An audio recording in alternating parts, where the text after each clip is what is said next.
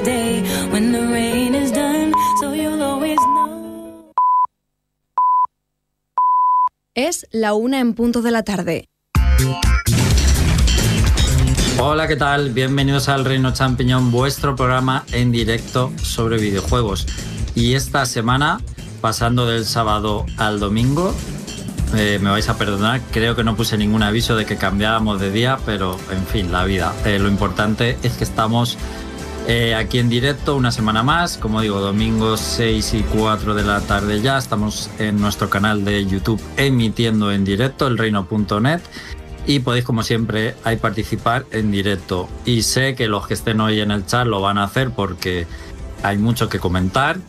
Todos los rumores eh, que tienen que ver con el futuro de Xbox y esa estrategia de negocio nueva que se va a anunciar la semana que viene que ha venido anunciando Phil Spencer que va a pasar con Xbox eh, con sus juegos dejarán de ser exclusivos pasará algo con el Game Pass seguirán haciéndose consolas Xbox, en fin, todo eso es lo que se está hablando durante estos días. Y además, State of Play, eh, no uno, sino dos. Uno dedicado especial a Final Fantasy VII Rebirth, pero sobre todo vamos a hablar del State of Play ordinario, donde Death Stranding 2 fue el absoluto protagonista. Y también eh, haremos repaso a otros temas de actualidad como siempre según vayamos de tiempo, como las ventas de Nintendo Switch, que van viento en popa y nos deja algunos datos destacados. Y para el final estaremos hablando de Another Code, Another Code Recollection para Nintendo Switch, de la mano de Manu. Esta tarde están conmigo José Carlos. Buenas tardes, ¿qué tal la semana? Hola, buenas tardes. Pues la semana muy tranquila, no hay nada, no hay nada a destacar. ¿Algo que te haya dejado con la boca abierta de noticias que vayamos a comentar? Pues no quería adelantarme mucho, pero he reaccionado mitad positivamente, mitad negativamente a, al relanzamiento de Sonic Generations para la nueva generación. Y luego pues así cosas que me hayan gustado mucho, pues ya comentaré alguna más, pero sobre todo destaco esa. Y casualmente, pues esta misma tarde he estado viendo en, en Steam que es un evento en el que desarrolladores indies están publicando demos de sus juegos que se van a lanzar próximamente y están haciendo directos a través de, de la plataforma Steam para mostrar los mismos. Y ya me he empezado a agregar alguno a la lista de deseados porque me han chocado bastante. Muy bien, pues hay que aprovechar esos eventos. Pues también está por aquí Félix. Buenas tardes, ¿qué tal? Estás en mute, Félix. Buenas tardes a todos. Ahora ya no estoy en mute. Bien, totalmente preparado para iniciar el programa. Te he visto. ¿Qué tal la semana? ¿Algo que destacar? Pues así, así, nada desdeñable. De hecho, ahora mismo lo que, lo que más ganas tengo es el, el, el remaster de los tres Tomb Raider primeros que sale la semana que viene. Uf, ¿Ese tan cutre? con lo mala pinta que te... A ver, a mí me encantaron los de Play 1. Por meramente te- tenerlos los tres juntos ya me merece la pena. Sobre todo el 2. Vale. Le pides poco. Hombre, pues siempre es mejor que ver, que ver a Lara con las tetas triangulares del 1, ¿no? Bueno, una compra de nostalgia completamente. y Una a- nostalgia, Como si sacaran un remedio Super Mario 3. Ah. Eh, ¿A qué has estado jugando, Félix? Pues bueno, me lo terminé hace me lo terminé hace una semana y media, pero lo más desdeñable es que me, es que me pasaron los dos Batenkaitos entre estas navidades y un poquito de enero. Los he disfrutado muchísimo. Sobre todo el 1, en el remaster este de Switch. Nunca es tarde, ¿verdad? Sobre todo el 1 que lo he disfrutado muchísimo. Pero muchísimo, vamos. Mm, Me alegro. Un juego que de mi favorito de GameCube, que a ti no te gustó mucho, no le pillaste el punto y ahora te ha encantado. Sí, luego, luego lo de las cartas es fácil. Bueno, también está por aquí Manu. Buenas tardes. Saludos. Y la verdad, lo primero preguntarte, nos ponemos un poco más serios. Eh, seguro que mucha gente lo sabe, eh, lo que está pasando en Chile, sobre todo la zona de Valparaíso, que es por donde tú vives. Eh, una oleada de incendios mm, brutales, bueno, quemando muchísimo terreno y viviendas. Y no sé, preguntarte si está todo bien por casa y cómo estáis viviendo estos días. Mm, a ver. Eh, est- estrictamente hablando, mi casa no estaba en el. En, el, en, el área de incendios. Esta, había más o menos distancia, así que eh, no hemos sufrido directamente las consecuencias del incendio, pero sí, di- digamos, vei- veíamos, ve- veíamos las noticias cada día, había una nube de humo gigantesca que pas- pasaba, pasaba del cielo. eh, lo- los dos primeros días, sobre todo el, el tercero ya, se calmó un poco más y, y, ha habido, bueno, en, en mi círculo cercano pérdidas importantes. No quiero entrar en mucho detalle, pero em, para decirlo de alguna forma, digamos que, que me han que, me han quitado bastante las ganas de, de, de ha- de hacer cualquier cosa durante el final de la semana anterior y esta en- en general. Bueno, pues esperemos que... No sé si la situación está ya controlada, la verdad, no tengo las últimas noticias. Sí, es, que en- encima con la con, con el otro suceso que pasó después se solaparon las dos los dos tipos de noticias y ni, ni yo sé muy bien si han si han terminado de controlar todos los incendios, la verdad. Muy bien, pues nada, eh, espero que siga todo bien por casa, Manu, la verdad, al menos por, por tu parte, y que se controle cuanto antes la situación y se ayude a la gente que, que lo necesita, desde luego. Eh, ¿Nos quieres hablar de algo más positivo de esta semana? ¿Algo que comentar? A ver, más. A, a ver, más allá de. Bueno, com- com- como dije, en- entre, entre los desastres y mi, y mi trabajo, no he, no he tenido mucho tiempo de, de videojuegos. Prácticamente lo único que he jugado, o más bien rejugado, es el propio Another Code Recollection, que me lo he puesto un poco para para relajarme a veces, pero no he jugado absolutamente nada más. Eso sí, cuando eh, cuan- cuando, llegue el momento del análisis, puede que sea bastante interesante hablar de eso. Tengo muchas ganas de oírlo porque el juego me llama bastante la atención porque me lo perdí en su día en DS. Mm, ok. Eh, de, de todas maneras, aprovecho de preguntar un, un poco desde ya. ¿Alguien ha jugado al juego original? ¿No? Solo lo he visto. Vale, vale, vale, nadie. Ok, pa- para tenerlo en cuenta. Bueno, pues eh, aquí en casa eh, nos hemos pasado Super Mario 64. Bueno, me lo he pasado yo con eh, mi hijo de. Bueno, de, de- de- ¿Cómo se diría? De, de audiencia, ¿no? Sí. Haberle dejado jugar a ver qué tal. Eh, no, todavía no, todavía no. Todavía no vamos a dejar jugar. Eh, habrá tiempo para eso. Eh, y supongo que nos vamos a poner con el Super Mario Sunshine. Esto sí que va a ser para mí algo que no sé cómo tomármelo. Mm, solo me he pasado Super Mario Sunshine una vez. Eh, ni siquiera lo tengo en mi colección y mm, no me lo hice al 100% ni nada. No es uno de mis juegos de Mario favoritos. Así que también me apetece en plan, vamos a ver si redescubro este juego o realmente lo termino de enterrar. Oye, a lo mejor te pasa como a mí con el Batenkaitos. Claro, eso es lo que quiero ver. Os contaré, os contaré mis, mis experiencias con Super Mario Sunshine después de mucho tiempo. Eh, bueno, y en el chat saludamos a Iza Nagi, un saludo dominguero. Y dice que está jugando al Last of Us Parte 2 y al Persona 3 Reloaded. Eh, bueno, juegazos solamente, los dos.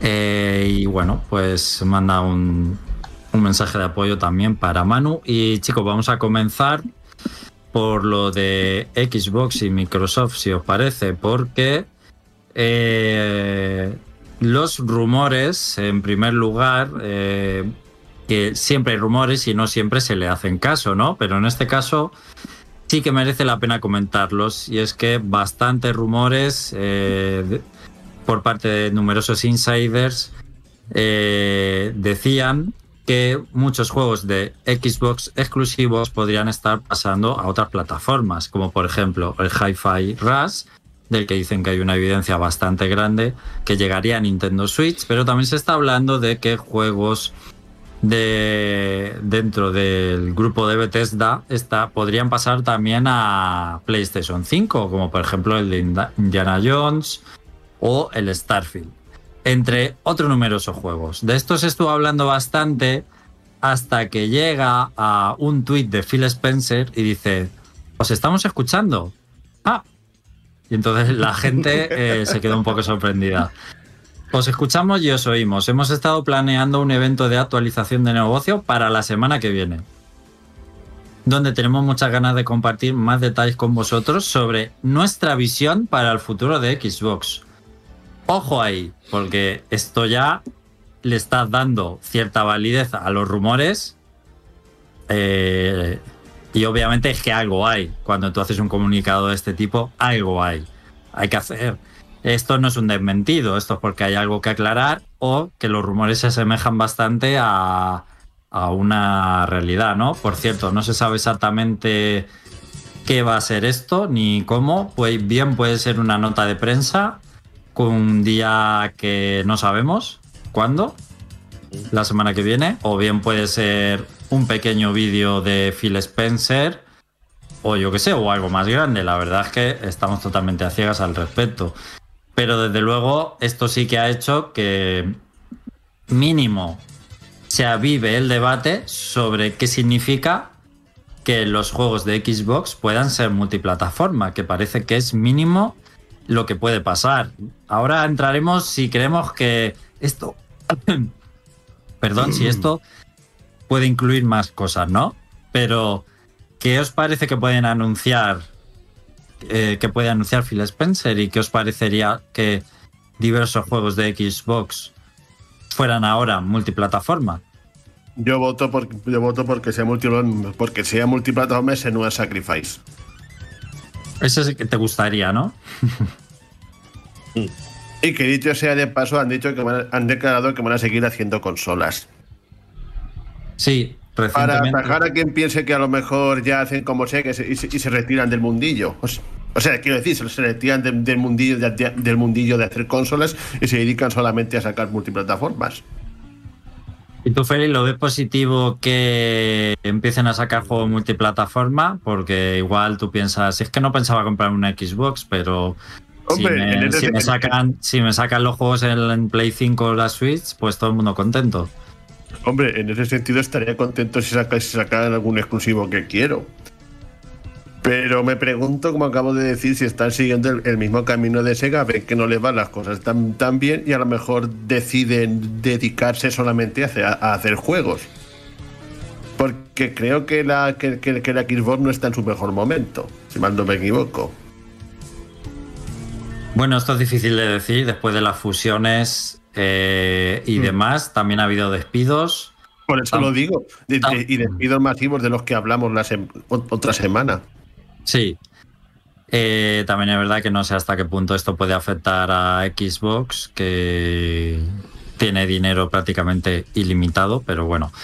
Sí que se ha hablado mucho de si esto es una deriva hacia convertirse en una Sega. Eh, pero parece ser que Phil Spencer en una reunión interna ha dicho que Xbox todavía está entre los planes de la compañía. Pero bueno, eh, Pero, claro. ¿cómo os ha caído la noticia a vosotros, eh, Manu? Eh, Mm, no lo sé. El. A ver, por, por una parte, eh, me. com- como que no es. No, es- no estoy tan seguro de, de que la, de que la competencia se reduzca a dos plataformas o, o, o si acaso tres plataformas con- contando el contando el PC. Y, y por otro lado, bueno, me, me, gust- me gustaría. Me, me gustar- me gustaría bastante dentro de lo que cabe que al- algunos juegos de Xbox se volvieran multiplataforma. eh, aunque sea par- para tener más. bueno, par- para acceder a ciertos juegos que, que normalmente no, no, no, no tendría siquiera en consideración como el Hi-Fi Rush o quizá los juegos de Obsidian, que es, un, es, una compañía que me, interesa de- desde hace tiempo, pero nun- nunca he podido jugar a, a, a mu- a muchos de sus juegos, aunque, au- aunque cierto es que, podrí- que podría jugar algunos a- ahora con, con los que tienen multiplataforma. José Carlos, ¿esto debilita la marca Xbox, como están diciendo muchos? En un principio, lo que, lo que yo aprecio como un usuario que no, que no sigue la consola, que no la tiene, yo lo que veo es que eh, reduce el interés por, por comprar eh, cualquier futura iteración de, de la Xbox. Hace que no te suponga por lo menos tu primera opción de compra. Vas a asumir que, que los productos que vayan desarrollando, los juegos, el software, va a acabar saliendo más tarde o se va a abaratar. O simplemente si tienes un buen ordenador o un dispositivo potente vas a utilizar eh, la suscripción a Xbox y, y así te apañas, sales del atolladero y así no te tienes que comprar una consola. Eh, así que en parte yo lo que veo es que esto de ser verdad les, les perjudicaría en el mercado de, de la fabricación y el desarrollo de consolas, no así en el de los productos. Así que yo veo que es una... un poco 50-50, un 50% para cada sensación. Por otra parte, también te hace ilusión porque ves que se recupera un poco de equilibrio en lo que se ha ido ganando con lo que se considera una de las mejores generaciones de consolas que las de PlayStation 3 y Xbox 360, que tuvo plenitud de juegos buenos en ambas plataformas, pero también al mismo tiempo había muchísimo multiplataforma. Una de las principales preocupaciones que tuvimos hace unos programas era que a golpe de talonario se mo- monopolizase tantísimo eh, el mercado. En, en- en ambas grandes marcas, la mitad de las compañías iban a ir a Sony y la otra mitad se iban a ir a Microsoft y entonces tenías que elegir un bando puramente o ahorrar tantísimo que necesitases un montón de, de sueldos para poder comprarte las dos consolas y los juegos de cada una. Así que yo veo este acercamiento en, en cuanto a juegos como algo positivo. También un poco a modo, a manera de chiste, eh, ¿para qué va a necesitar Microsoft eh, comprar Nintendo si puede lanzar sus productos en ella y recibir el dinero sin tener que preocuparse por, por las acciones de Nintendo y por todo lo que es la gestión de la compañía? Eh, esto en tono jocoso. Así que yo por mi parte, yo lo veo mm, por esa parte positivamente. Y ya por último decir que esto lo están haciendo en preparación para eh, un poco, mm, ¿cómo decirlo? Eh, compensar eh, el éxito, mm, el poco éxito o el poco impacto que ha supuesto Starfield a, a nivel mm, no sé, a nivel de popularidad entre los jugadores, se, se creían que Starfield iba a ser el siguiente Skyrim, pero ambientado en el espacio. Y lo que yo creo es que están preparándose para lanzar el, el Elder Scrolls 6 eh, finalmente en PlayStation 5. Se van a bajar los pantalones y va a ser la manera de salvar un poco a Bethesda y toda la inversión de Microsoft en Bethesda. Bueno, me, me ha gustado, me ha gustado tu, tu intervención. Eh, yo no sé, puede que haya algo de, de darse cuenta de que el mercado de consolas está muy difícil para ellos, aunque Xbox Series está teniendo un rendimiento notable, pero al final no puedes competir con Nintendo y prácticamente con PlayStation se está viendo que tampoco, aunque mm, se ve que también hay un nicho de mercado para ellos. Pero luego, si vamos siguiendo las migas de pan, pues todo tiene bastante sentido. Eh, al final tienes un Game Pass quieres llegar a jugadores de PC, quieres llegar a la nube. En propias palabras de los directivos de Microsoft, quieren llegar a todos los dispositivos posibles. Se ha hablado mucho de Game Pass dentro de Switch o de PlayStation también. Quizás algo más que un rumor, sino es realmente un deseo de Microsoft, porque al final tienes un Game Pass y lo tienes limitado.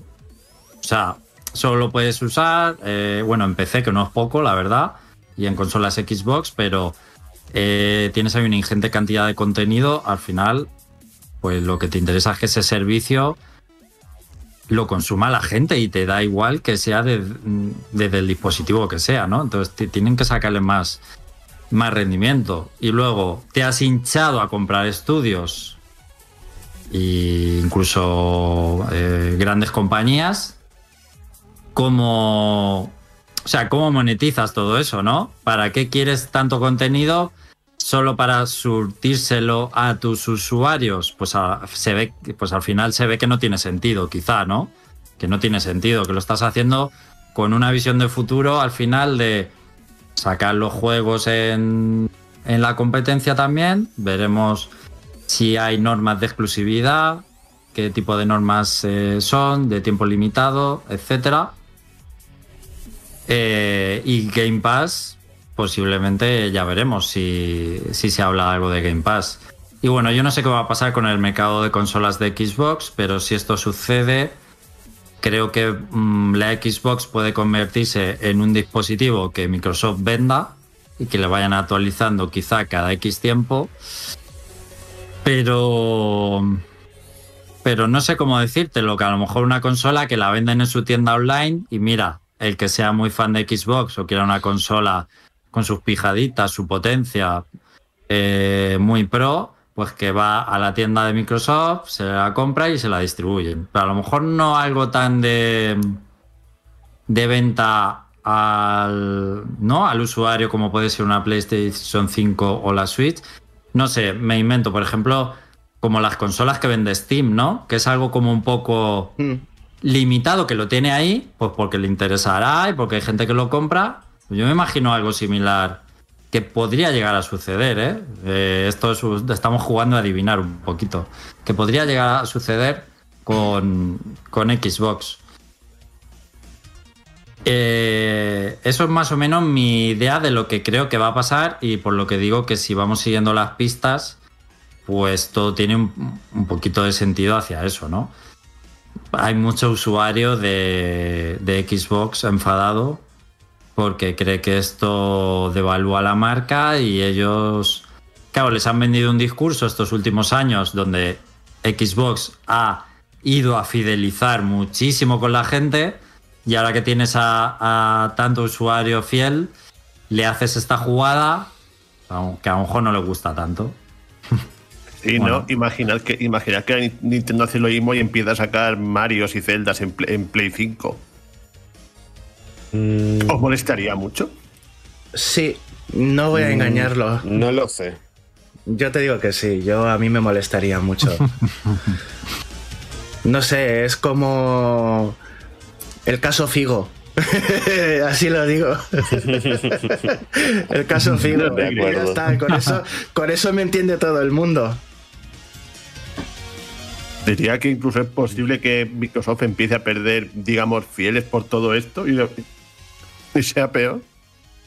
Pues todo depende de lo que se termine diciendo. Porque ahora dicen, entonces, ¿para qué me he comprado yo una Xbox? O mejor dicho, para em, si dice que va a sacar consolas nuevas, ¿para qué va a sacar consolas? O sea, ¿para qué me voy a comprar consolas nuevas y todo lo que salga va a salir en, no sé, en una consola de Nintendo? Exactamente. Así me es. suena, no sé, que se está, se está pegando un tiro en el pie con esas declaraciones. O sea, por un lado dicen eso, de que van de lo de las exclusividades y por otro que van a seguir haciendo consolas, no sé. Por eso he dicho, por eso creo, Nada. por eso creo que si continúa el Xbox como un hardware, va a ser algo como más de nicho y que efectivamente eh, las ventas de consola, este anuncio les va a repercutir mucho. También veremos eh, lo que acaba pasando, si afecta a todos los juegos, si no, eh, si estamos hablando de exclusividades de un año, en fin, todavía analizaremos, ¿no? Después de, que se nos den los detalles. Pero así al vuelo, esto es lo que podemos lanzar. Sí.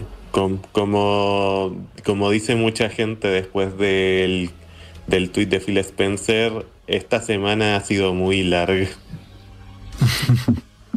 o, va a ser muy larga hasta que llegue lo gordo. Y Zanagi dice, tal, tal vez vayan a quitar los juegos día 1 en el Game Pass. Es una pérdida de dinero exagerada para no sacar nada de beneficio de esos juegos. O tal vez suba mucho el precio. Bueno, que el precio de Game Pass creo que ya subió, ¿no? Y va a seguir subiendo. Es, es una seguridad, vamos. Como que el agua moja. eh, porque el- todos los servicios están subiendo, de todo, de todo tipo. Entonces, eso va a seguir siendo así. Bueno, esto viene en medio de la oleada de despidos que ya comentamos. Y en el despidos en los que sabemos que prácticamente eh, se ha cepillado al estudio Toys for Bob prácticamente por completo, los que habían estado rescatando las sagas de Crash y Spiro. Eh, y bueno, han cerrado oficinas, tanto de Toys for Bob como de Sledgehammer Games, que son los que han estado trabajando también en Call of Duty, y los pocos empleados que quedan están trabajando desde casa hasta que los reubiquen. Bueno, situaciones completamente eh, extrañas y complicadas. Eh, bueno, para esto compró Microsoft, ¿no? Estos estudios para hacer estas cosas, parece ser. Eh, esto es prácticamente la desmantelación pues, del estudio Toys for Bob, entre otros muchos que se han visto afectados. Y sumamos unas eh, declaraciones de la FTC, que vuelve a la carga, la Comisión Federal esta de Comercio de Estados Unidos, que dice que Microsoft está incumpliendo lo que dijo en los juicios e incumpliendo el acuerdo que tenía en la compra-venta de Activision Blizzard. Porque Microsoft dijo que aunque comprara Activision Blizzard, iban a operar como dos compañías independientes. Y obviamente, eh, de lo primero que han hecho, pues ya se ha visto que no es verdad.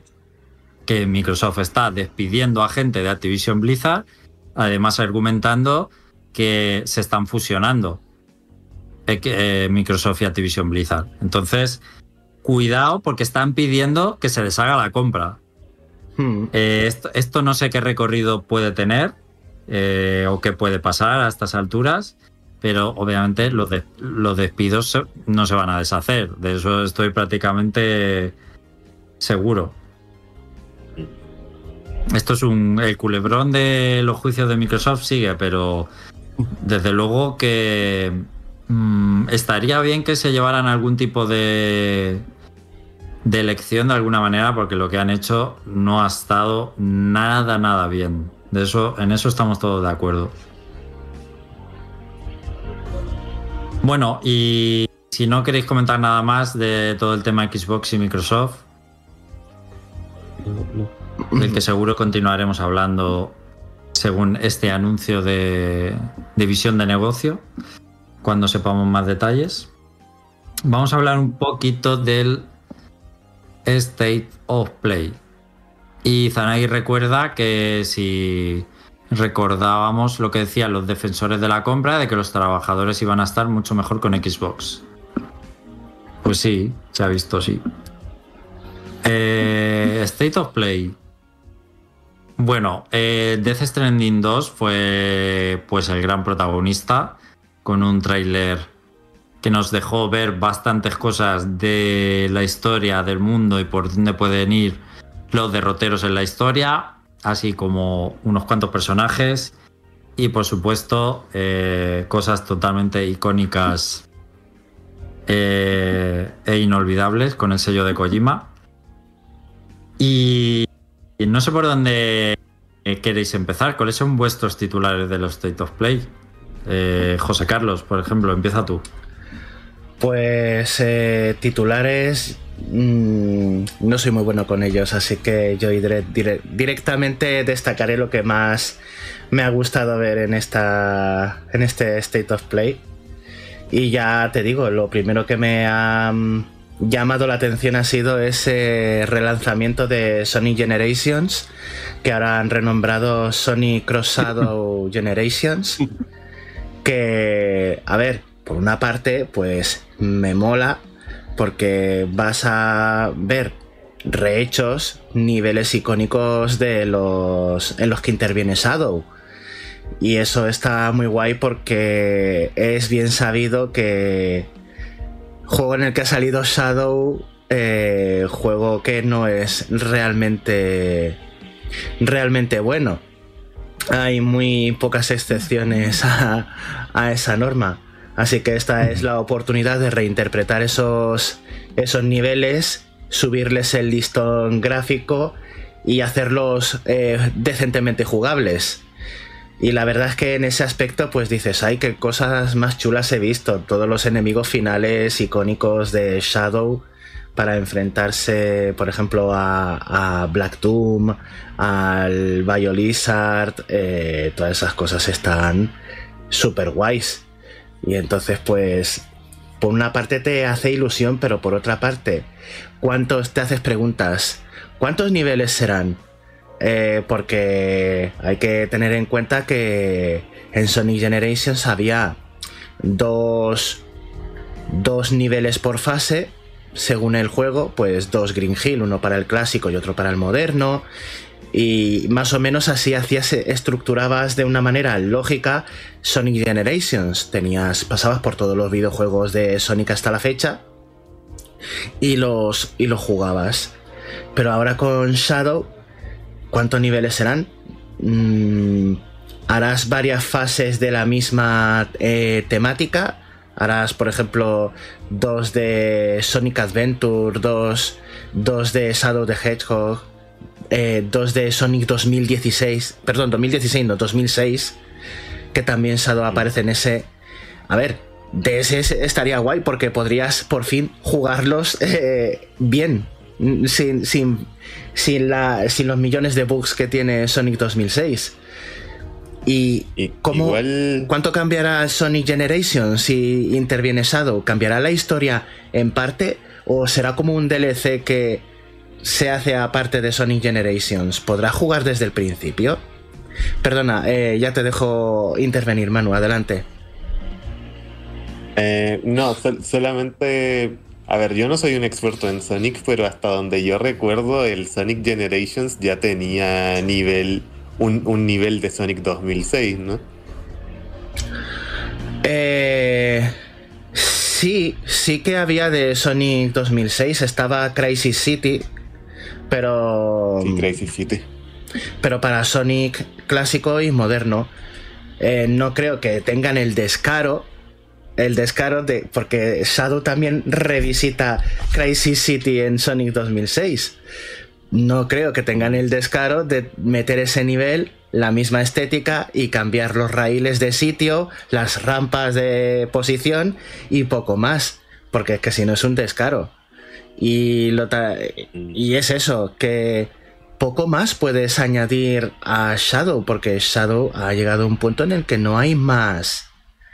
No hay más de, de él que ofrecer. No hay mucho más. Mm. Eh, a lo mejor de Sonic eh, Forces, pero es que en Sonic Forces mm, apenas tenía contenido Shadow. Un par de niveles así en, en plan pegotillo porque manejes a Shadow, pero nada más. Mm, Es que no tiene así muchas cosas especiales. Eh, y- igual me, me llama la atención con lo- es- esa duda que tienes porque el, el título del juego como que da esa impresión. No es Sonic Generations and Shadow o and Knuckles. Eh, es Sonic Cross Shadow, Cross Shadow Generations. Básicamente como si le estuvieran dando la misma importancia que a Sonic. Yo ya sabéis que no estoy muy puesto en Sonic. Yo cuando lo había anunciado pensaba que era un juego totalmente nuevo. O sea, pensaba que era el Sonic Generation 2, pero metiendo a Shadow.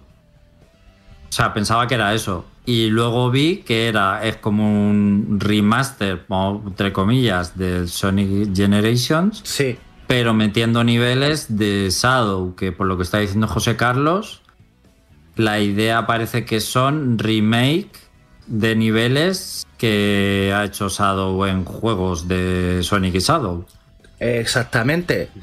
Y, y se ven muy chulos y a mí me pone los dientes largos. Pero mm, no me justifica la compra, porque es que yo me he sacado, entre comillas, en Steam, me he sacado el platino de Sonic Generations. Es que me lo he comido entero. De arriba abajo, es el juego más completo que tengo. co- eh, jugado en Steam. Y no me da la gana de volver a comprármelo para jugar a los niveles de Shadow. O sea, de lanzamiento. Bueno, me esperaré Pero es el, 10 ga- años. es, es el gancho. Es el gancho. O sea, es el típico gancho de, de port, que hacen un port.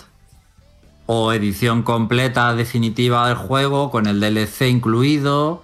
Solo que bueno, aquí por lo menos te están dando, vamos a llamarlo material nuevo. ¿No? La verdad. Eh, En ese sentido, yo lo veo bastante bien justificado como remaster. O sea, la observación de, ese- de que es un remaster al que le haces un lavado de cara y ya, pues apenas justificas. Está, por esa parte está muy bien pensado, son muy listos. Eh, te creas unos niveles súper chulos nuevos y justificas la compra de un remaster. Eh, en ese caso, hay algo más de justificación, pero no sé si la suficiente para mí. No sé si la suficiente. Seguro que me lo compraré, pero de lanzamiento para nada. Ya te digo yo que, que no, porque es que me he hecho al 100% el original. No me da la gana por un par de niveles de Shadow.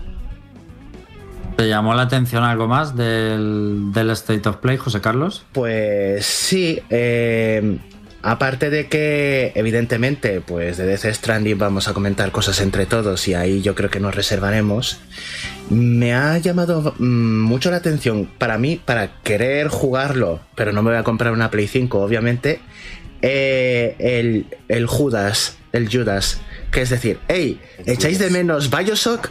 Pues aquí tenéis Bioshock sin el nombre de Bioshock. Y la verdad es que... Literalmente. Es que es, que es Bioshock. Pero como Sí, no sí. tiene los derechos de Sí. Bioshock, pues mm, le llama Judas y, y ya está. Y se ve. Y se ve guay porque es un Bioshock. Y tiene.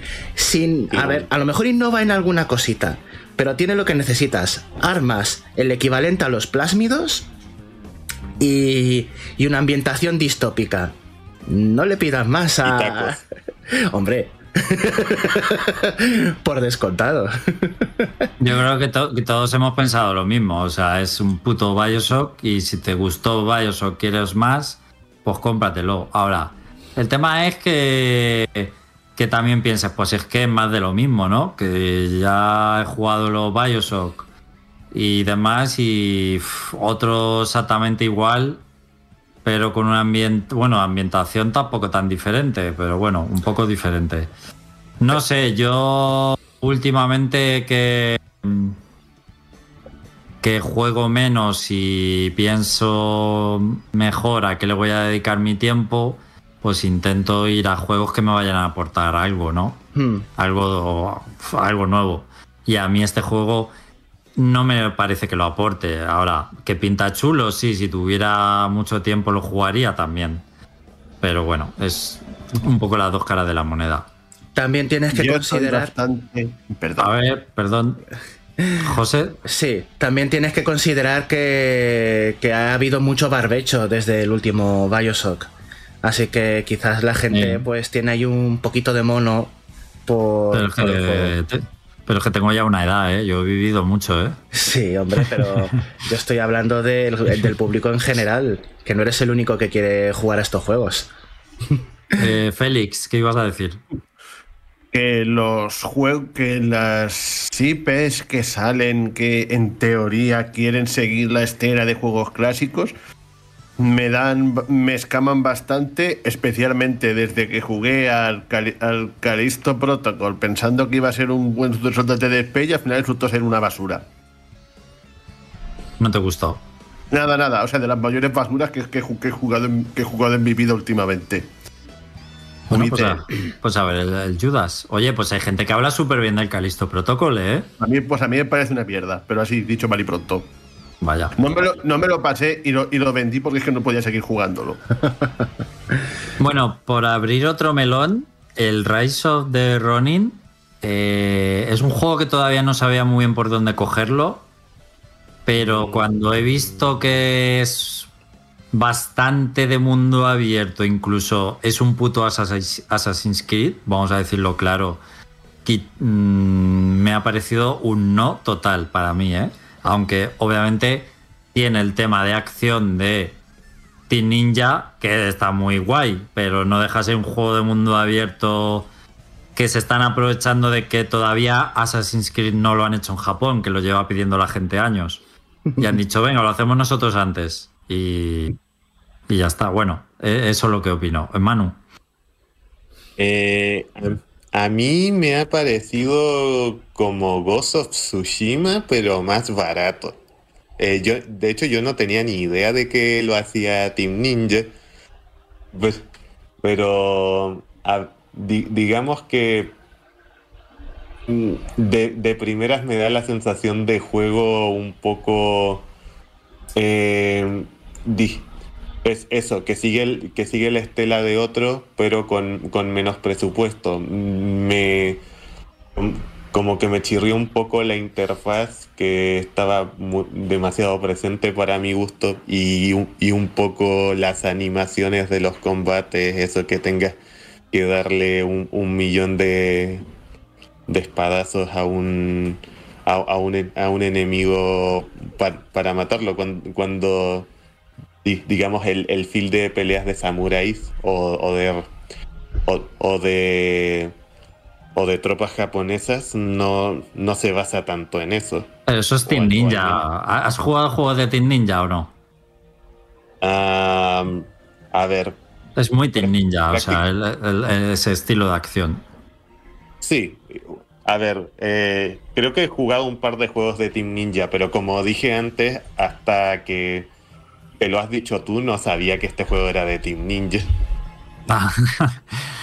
Eh, de todas formas, tienes razón en que está muy reciente también el Ghost of Tsushima. No sé si le puede jugar en contra, incluso porque la gente dirá, pero este juego si había ya uno muy similar hace poco. Y, y bueno, entre que se parece al Assassin's Creed también y tal, veremos qué rendimiento puede tener, ¿eh?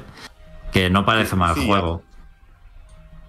Sí, eh, pero bueno, aparte de que el Ghost of Tsushima como mundo abierto estaba muy bien pulido. Ah, Y yo, yo creo que también en ese sentido, no solo en el del combate, va a tener un eh, cier- ciertas comparaciones un poco odiosas.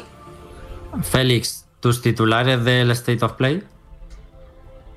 Pues básicamente hablaría de algo de lo que seguro que hemos hablado algo entendido y es básicamente lo único que realmente, realmente me ha gustado. Bueno, en primer lugar, más que nada lo ha dicho José Carlos porque yo también me, he quedado con el Sony Generation, me ha gustado mucho porque es un juego que disfruté bastante en la época de Play 3 y Xbox y ahora pues es muchísimo más cómodo para mí poder pillármelo para una consola de nueva generación e incluso no me importa, incluso hasta me lo pillaría si no estuviera Shadow.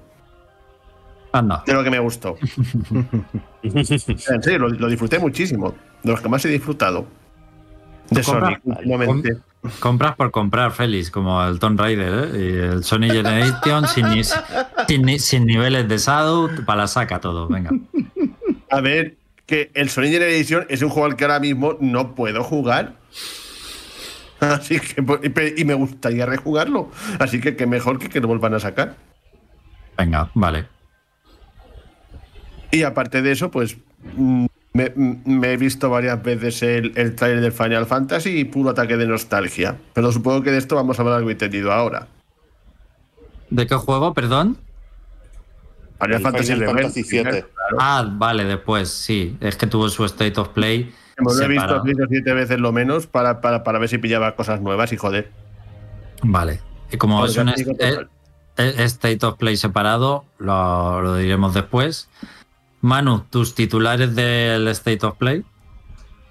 Eh, vale. eh, eh, m- más allá del Rise of the Ronin, hay, creo, creo que hay otro juego que entra un poco en esta categoría de. Bueno, y un, y un, y un poco en la misma categoría que el Judas también. Hay otro juego que entra en esta categoría de inspirarse fuertemente en juegos que han tenido éxito. Y ese para mí es el Stellar Blade. Que, a ver, di- digamos que... A ver, eh, eh, di- digamos que leí... an- Antes de ver el State of Play le- leí varias entrevistas que decían que no tenía mucho que ver con Bayonetta porque mucha gente lo comparaba con Bayonetta pero- y que se inspiraba más en Nier Automata. Digamos que eso no me lo creí, de hecho, porque todos sabemos lo que, has- lo que más ha aparecido en medios de, de este juego. eh, su protagonista, básicamente. Pero, pero digamos que vi el tráiler y, di- y digamos que esas declaraciones me hicieron un poco más de sentido. Ahora bien, que esté a la altura de, de eso, de los juegos de Platinum, es otra historia. Y de momento, digamos que ese tráiler se centra más en mostrar el, mo- mostrar el mundo, mostrar el apartado técnico, enseñar la historia. Y no vi tanto, tanto atractivo jugable, o al menos atractivo como juego de acción. Quizá tenga, ten- tenga su atractivo de, de otras maneras. No, no me miréis. El, pero, pero, de momento sería un... di- digamos que me abstengo de decir cosas de este juego. Pero me, parece me parece llamativo dentro de lo que cabe. A ver, Luego, ha, ha llamado la atención y supongo que es lo que querían. Y ahora el reto va a ser, pues, que hasta dónde puede llegar cuando salga a la venta. Es un reto porque es un estudio coreano más o menos desconocido, pero parece ser que PlayStation Studios se ha volcado bastante. De hecho, eh, la producción del juego, eh, por lo menos, parece de AAA. Eh, así que sí, eso lucía bastante. Mm, tiene la atención de todo el mundo. Ahora a ver, eh, porque desde luego parece que las influencias son claras. Al final, Nier y Bayonetta, que al fin y al cabo es Platinum Games. Pero, eh, pues eh, esto es lógico en la industria. Juegos y estudios inspiran a otros juegos y otros estudios. A ver si consigue desarrollar la suficiente personalidad que es lo que todos podemos tener dudas del juego. Claro. Y, Por cierto, tiene, tiene, una, tiene el típico estereotipo japonés de mujer protagonista, eh, eh, bueno, eh, tía buenorra y demás, súper vistosa, pero es como súper pequeña, o sea, tiene un cuerpo de modelo y tal, pero luego la ves empuñando armas que pesan toneladas en los brazos. eh, es una máquina de matar asesina. Y bueno, eh, no pasa absolutamente nada. Es completamente normal eso. Anime. Eh, Eh. ani- es muy anime, sí. Sí, pero- a ver, Pero llega un punto que choca, ¿no? Eso, la ves ahí tan. mm, No sé cómo decirlo. eh, tan liviana, ¿no? Y. Y de repente un, un bazooka de una tonelada en un brazo. Dices, hostia. sí, a ver, eh, eh, al, al menos Bayonetta y Nier te lo justificaban con sus premisas. Aquí mu- mucho, mucho presentar el mundo y a la protagonista, pero mm, igual falla un poco en eso. Pues que continúa, Manu, que te había cortado. Eh, vale. Eh, los dos Silent Hill. eh, porque presentaron dos Silent Hill. Uno es The, Sh- The Short Message, que eh, de hecho es un juego de hora y media, dos horas, que salió gratuito para la PlayStation Store después de la presentación. Y digamos que las opiniones que he visto de él, digamos que orbitan alrededor de los mismos puntos. Es un paso en la buena dirección de tratar de renovar la premisa de Silent Hill, pero de otras maneras. Pero al mismo tiempo es demasiado corto y... eh, mm, digamos... Y, sus temas, di- digamos, no, no le... eh, no, no alcanza a tratarlos del todo bien. Eh, tiene o, o un, o un exceso de ambición para lo, lo corto que es y se queda a medias, o, per- pero al, al menos es un paso en la buena dirección. Por otra parte, el Silent Hill 2, mm, como que com- como que tomaron las críticas al, al James super demasiado expresivo del primer tráiler y aquí es un tráiler prácticamente de un juego de acción. Es que apenas muestran su cara en, e- eh, en este tráiler. Es básicamente James disparando a disparando a los monstruos clásicos de la saga o pegándoles con un palo. Creo que hay un solo plano de su cara en, en todo el tráiler. Parece de verdad el adelanto de un Resident Evil más que de un Silent Hill. Y, y creo que se han ido un poco al otro extremo de, de mostrarlo súper expresivo y deprimido a mostrarlo como un, poco como lo que acabamos de decir, como una máquina de matar. Eh, han dejado a la gente muy descolocada con el Silent Hill 2. Primero porque es un chute de acción lo que han enseñado y es Silent Hill 2, no sé. Eh, y luego parece un juego de PlayStation 3 que a mí me ha dejado sorprendido. O sea, ya no es que parezca el Resident Evil 4, que lo parece, sino casi que también gráficamente. O sea, no parece para nada un juego de esta generación, pero nada. Ya sé que está, en desarrollo, ¿eh? O sea, vaya eso por delante. Pero sorprende un poco que muestren el juego en ese estado. Y luego también sorprende por Bluebird Team, que es el que está haciendo el remake, que tiene juegos buenísimos y precisamente son maestros en sur- survival horror. Entonces, la gente se ha quedado mm, de bajona total con el Silent Hill 2. También por lo que supone Silent Hill 2, claro, para- con la fama que tiene, eh, favorito de los fans. Félix. Sí, eh, Iba a decir que últimamente la saga, bueno, los últimos juegos que salieron, que de hace ya para, para Play 3 y demás, ya estaba tirando para mi gusto demasiado para, para la acción y, y- y demasiado menos para el, para el survival horror. El, el Downpour creo que fue el último que salió, que para mi gusto era un juego donde el personaje corría demasiado y había demas- demasiadas escenas de tipo de, de- huir corriendo de cosas. Para mí no era realmente un Silent Hill. Lo, lo acabé vendiendo, de hecho. Para mí, eh, para mí, el buen Silent Hill casi que terminó con el 3, que es mi favorito. Y esto, la verdad es que lo echo muchísimo de menos hoy en día. Algo más tipo, algo más tipo survival horror, más, más pausado, más que dé más. Lo que debe ser un, un juego de terror. Y manda narices que últimamente lo más parecido que he encontrado a uno ha sido Alan Wake 2. ¿Qué te ha parecido lo del Silent Hill 2? Si lo has visto. Pues Lo he visto hace poco y, opino más y opino por lo mismo que Manu. Aunque bueno, para mí mi mejor Hill es el 3, el, el, el 2 mm, no me apasionó tanto, pero, con, pero concuerdo en lo mismo. Para mí está siguiendo un poco el, el del Downpour y por eso mm, no me está gustando tanto, lo- no me ha gustado tanto lo que he visto al final, porque temo que están haciendo lo mismo, están tirando más por la acción que por lo que es un Silent Hill de toda la vida, que no sé si algún día se volverá a repetir. Bueno, hay un par de mensajes en el chat eh, que destacar de Izanagi. Dice, tal vez lo de Shadow sea algo parecido al Bowser's Fury. Puede ser una buena comparativa.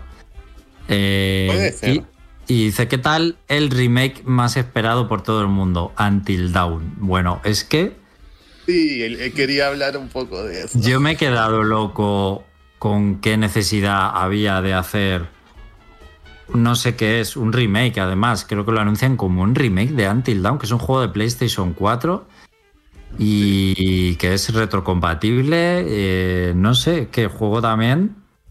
O sea, no, no lo entiendo, no lo entiendo, lo, intento entender y, y no, no sé por qué ha sucedido esto. Y ¿Por es qué que, un- es en plan que no sé qué tipo de remake puedes hacer de ese juego en concreto. Pues el mismo juego, es o sea, eh, eh, no lo sé, el mismo juego, eh, no lo entiendo. Es un poquito como con el. Como es, es, es un poquito como pasó con el.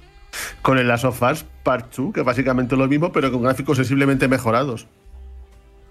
Sí, de hecho están eh, eh, responde a esa estrategia de últimamente de, de Sony de intentar tener más catálogo rellenando con lanzamientos imprescindibles. Y Además, este, pues, que hay- ese es uno más. Eh, Manu, Eh, sí, a ver, al menos creo que tendría más sentido si lo hacen por eso que con el The Last of Us, porque el The Last of Us parte 2 era un portento gráfico en PlayStation 4 y el Un- Until Dawn lo, lo criticaron bastante en su momento porque sus gráficos eran poco subpares, tanto en texturas como en la interpretación de los actores, que era súper exagerada. a mí me gustó, Quizá, ¿eh? quiz- quizá en eso quizá en eso podrían mejorar. Ahora, ahora bien, ese tipo de juego, un remake, a menos que metan mm, más caminos o interacciones muy muy particulares, no lo veo del todo. Félix, Digo que eso es más o menos lo que iba a decir. O sea, el, el Until Dawn es una historia con, muy, muy lineal con principio y final. No puedes realmente hacer demasiadas modificaciones sin cargarte el juego. ¿No pensáis lo mismo? si es que va a ser el mismo juego. Es súper, o sea, súper, súper lineal. Ahí no sé. Pueden meter algo como alguna historia con el desconocido o Hannah o, o algo por el estilo en plan camino extra, que eso estaría bien. Sí, igual meten un final nuevo y tirando. Pero en fin, que no. De lo Pero que más. es un- ine- pero, pues para mi gusto es un juego perfectamente pasable. Decir, pasable de pasar de comprarlo, quiero decir. Un juego Sí. que no hace falta que exista, me refiero. Sí, de como lanzamiento, sí. Bueno, Death Stranding 2. eh, por cierto, On the Beach. ¿Es, es que se va a llamar así? Sí, se va a llamar así. On the Beach. Bueno, no me gusta. Bueno, a ver, le pega con, con la historia del juego. Pero me hubiera gustado Death Stranding 2 a secas. Eh, mostraron un enorme gameplay, trailer, en fin, no sé muy bien cómo. Cinemáticas. Gameplay cinemático podría decirse. Sí. eh, bueno, a mí me ha gustado muchísimo porque me encanta el primero. Y si te gusta el primero, es difícil que no te gusten las Kojimadas eh, segunda parte, ¿no? Eh, además de todo el State of Play, es lo único que he visto con verdadera atención, porque yo la he visto en, en diferido y, y todos los juegos al final iba pasando para adelante. Los trozos que no me interesaban o... Bueno, esto está claro, para adelante. Iba pasando. O me lo ponían en rápido, a más velocidad. Pero el Death Stranding no, el Death Stranding me ha tenido con los ojos abiertos los 10 minutos, de principio a final. No se me ha hecho largo para nada y he estado muy atento e interesado. Eh, así que tiene toda mi atención. Y, y bueno, yo siempre dije que si no había más Death Stranding estaba bien, porque el final del primero es, es buenísimo y puede ser muy redondo. Pero me gusta lo que he visto más o menos de la historia y salen cosas interesantes para continuarla. Además, ahora parece que en vez de unir Estados Unidos va a haber que unir el mundo. Bueno, puede tener sentido. Y no sé si será una culminación de la IP o no. Y todo el mundo está hablando, por supuesto, de. Arranca Nova Hits, el espacio musical de Nova Onda con la música más actual. De lunes a viernes, de 2 a 5 de la tarde.